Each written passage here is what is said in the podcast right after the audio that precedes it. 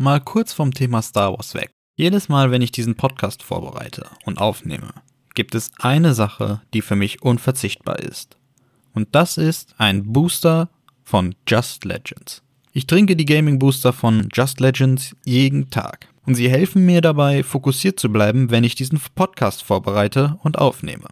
Und ich freue mich, dass ich von Just Legends die Möglichkeit bekommen habe, euch da draußen 15% Rabatt bei just-legends.com anbieten zu können. Einfach beim nächsten Einkauf bei just-legends.com den Rabattcode LifeIsForce eingeben und ihr spart 15%. Willkommen zu Podracer, ein Star Wars Podcast. Von und mit Life is Force. Hey und herzlich willkommen zurück zu einer neuen Folge von Podracer Podcast. Kurz nochmal die Erinnerung, ab sofort kommt der Podcast jeden Sonntag um 18 Uhr, daher immer gerne einschalten, es wird sich lohnen. Genug dazu, ich hoffe, ihr hattet eine angenehme Woche und ich hoffe, ihr habt Endor Folge 5 gesehen. Denn, Achtung, Spoiler! In dieser Folge werden wir Episode 5 behandeln. Ja, Episode 5.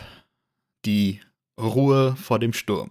Nächste Woche haben wir die Mitte der Staffel erreicht. Das bedeutet, diese Folge wird natürlich nochmal extremst dafür genutzt, alles an den Punkt zu bringen, an dem die Folge nächste Woche quasi die Mitte der Staffel einleitet. Und das sehr, sehr, sehr spannend. Es gibt einige Figuren, bei denen man sich gerade nicht sicher ist, wie es mit ihnen weitergehen wird. Aber über all das möchte ich später mit euch reden. Kommen wir zuerst zu den Easter Eggs. Die Easter Eggs dieser Woche beginnen bei der Tochter von Mon Mothma. Wenn ihr euch zurück an die letzte Folge erinnert, habe ich euch Mon Mothma ein wenig im Detail erklärt. Wer sie ist, wie ihre Familie so war. Da wussten wir noch nicht, dass sie im Kanon ebenfalls eine Tochter haben wird, wie schon im Legends-Bereich. Und hier haben wir schon den ersten Fun Fact. Denn der Name ihrer Tochter wurde im Abspann L-E-I-D-A geschrieben. Im Legends-Bereich wurde ihr Name allerdings mit L-I-E-D-A geschrieben. Jetzt ist die Frage, hat man es für den Kanon jetzt abgeändert? Oder ist das vielleicht ein Rechtschreibfehler?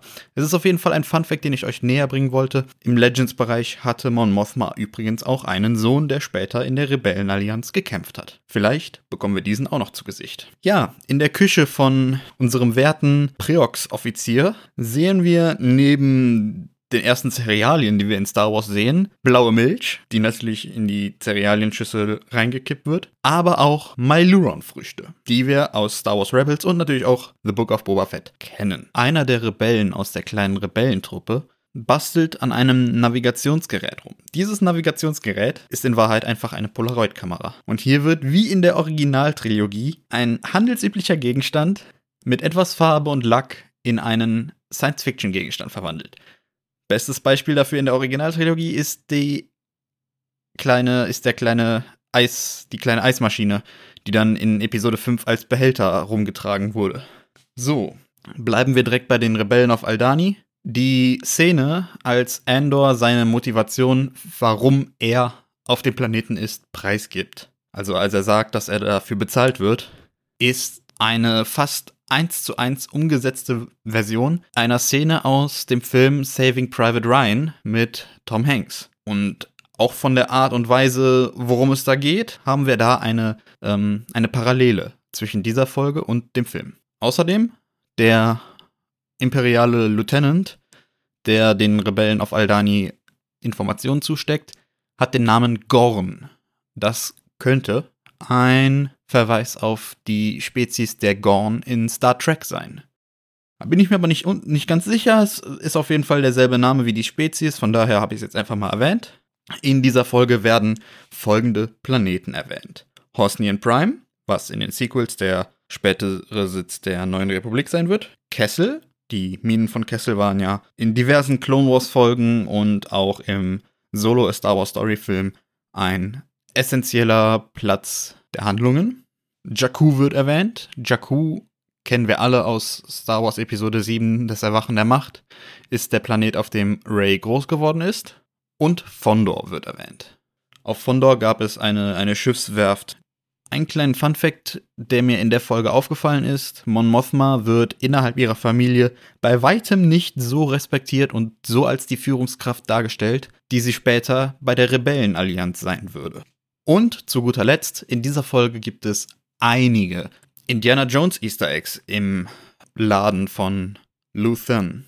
So haben wir dort einmal die Peitsche von Indiana Jones, die an einer Wand hängt, und in dem Regal, direkt neben den diesmal sehr gut im äh, Hintergrund zu sehenden äh, Holokrons, Jedi und Sith, direkt im Regal daneben stehen Sankara-Steine. Die kennen wir aus Indiana Jones und der Tempel des Todes. Das sind ähm, bräunliche, fast schwarze Zylinder mit abgerundetem Kopf mit ja, drei Markierungen, die einmal links um den Körper rumgehen. Diese Steine spielten eine wichtige Rolle im zweiten Indiana Jones Film. So viel zu den Easter Eggs, die ich diese Woche gefunden habe. Ein Bild zu den, äh, zu den Sankara-Steinen werdet ihr auf jeden Fall auf dem Instagram-Account finden.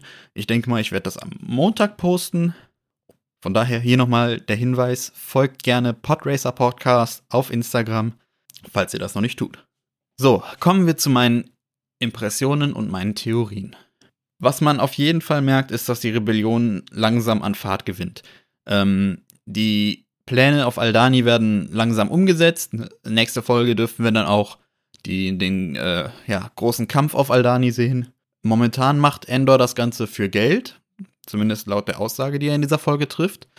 Und bis jetzt wirkt das in der Serie auch noch so. Er möchte ja Geld für seine ähm, Adoptivmutter sammeln, äh, damit sie quasi ähm, sich weiterhin ein schönes Leben machen kann, ihre Medi Medikamente bekommen kann und all sowas.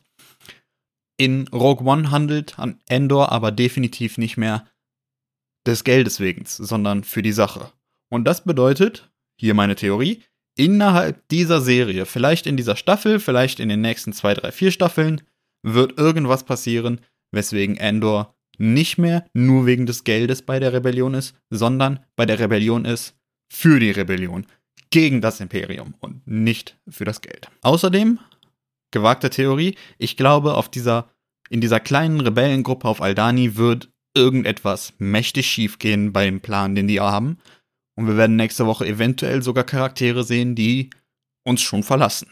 Außerdem haben wir in dieser Folge gesehen, dass das Imperium, für mich sah es aus wie Ferex, äh, also den Planeten, auf dem Endor mit seiner Mutter gelebt hat, äh, Adoptivmutter, besetzt. Sollte es Ferex sein, habe ich die Vermutung, dass das Imperium Endors Mutter eventuell auch gefoltert wird, sobald Endor als Feind des Imperiums gilt, um an Informationen über Endor ranzukommen. Und dann kommen wir auch schon zu den News. Ich hatte euch ja letzte Woche gesagt, ich möchte diese Woche auf jeden Fall News bringen und ich kann euch definitiv News bringen. Und zwar gab es zwei Schauspieler, die gesagt haben, sie möchten unbedingt einmal in einem Star Wars-Film mitwirken. Und zwar einmal hat Christian Bale Interesse an einem Star Wars-Film geäußert und Barry Cogan, den man aus ähm, Eternals kennt, unter anderem, hat gesagt, dass er unbedingt in Taika Waititis Star Wars-Film dabei sein möchte. Und Taika Waititis Film ist nun mal der, der theoretisch als nächstes ansteht.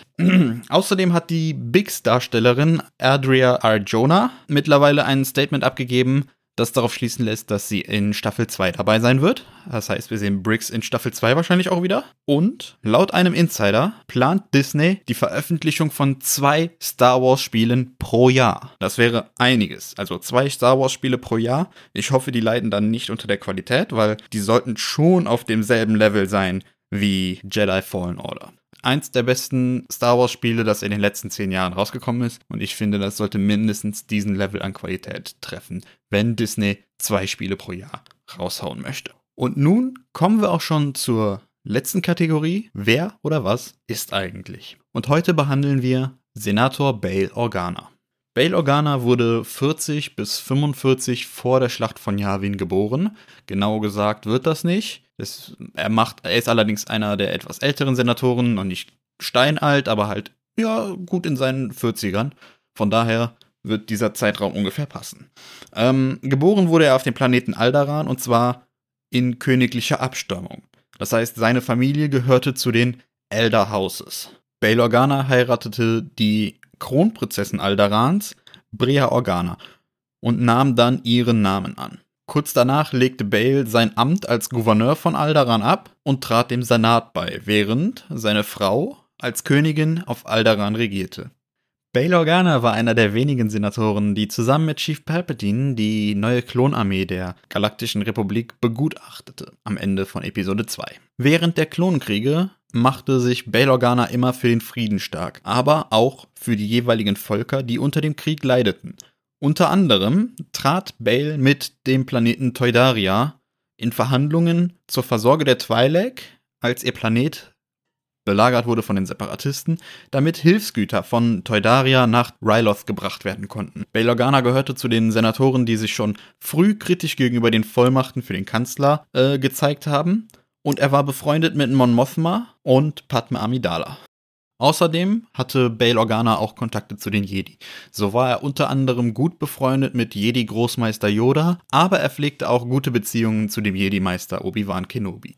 Nach bzw. während der Order 66 beobachtete Bail Organa, wie ein Jüngling oder Padawan von Klonkriegern ähm, niedergeschossen wurde. Er war darüber zutiefst bestürzt und erschrocken. Er war es auch, der Yoda nach dem Kampf mit Imperator Palpatine, beziehungsweise zu dem Zeitpunkt nur Kanzler Palpatine, rettete und von Coruscant wegbrachte. Er traf sich mit Obi-Wan und Yoda auf Polis Massa und war anwesend, während Padme Amidala ihre beiden Kinder geboren hat und danach verstarb. Er nahm Lea als Adoptivtochter mit nach Alderaan. Circa zehn Jahre später, nach dem Tod von Padme, kontaktierte Bail Organa Obi-Wan, denn Leia wurde von Söldnern im Auftrag einer Inquisitorin entführt.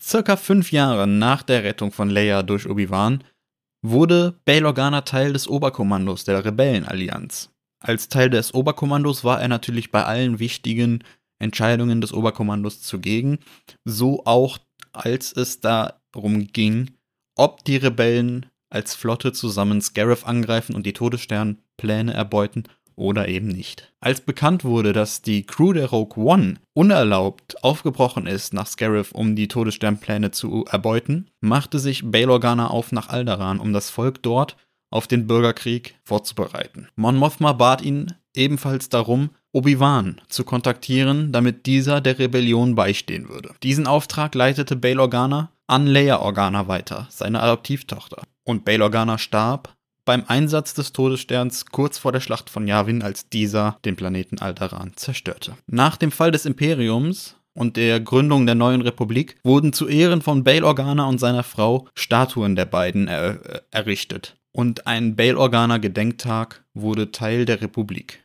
Ja, das war meine kleine Lore Story äh, diese Woche. Ich hoffe, ich konnte euch Bail Organa ein bisschen näher bringen. Ich hoffe, dass wir über den Charakter vielleicht noch ein bisschen erfahren. Ich hoffe, dass er in Endor vielleicht noch auftreten wird, denn Bail Organa ist ebenfalls wie Mon Mothma ein wichtiger und essentieller Teil der Rebellion gewesen bis zu seinem Tod. An der Stelle bleibt mir nicht mehr viel übrig, als mich von euch zu verabschieden. Es hat mir eine Riesenfreude gemacht, den Podcast wieder aufzunehmen diese Woche für euch und ich hoffe, ihr konntet hier was mitnehmen. Und übrigens, wenn du Podracer Podcast noch nicht auf Spotify, Apple Music, Amazon Music, Deezer oder auf Instagram folgst, dann tu das doch jetzt. Und über eine positive Bewertung des Podcasts würde ich mich ebenfalls freuen.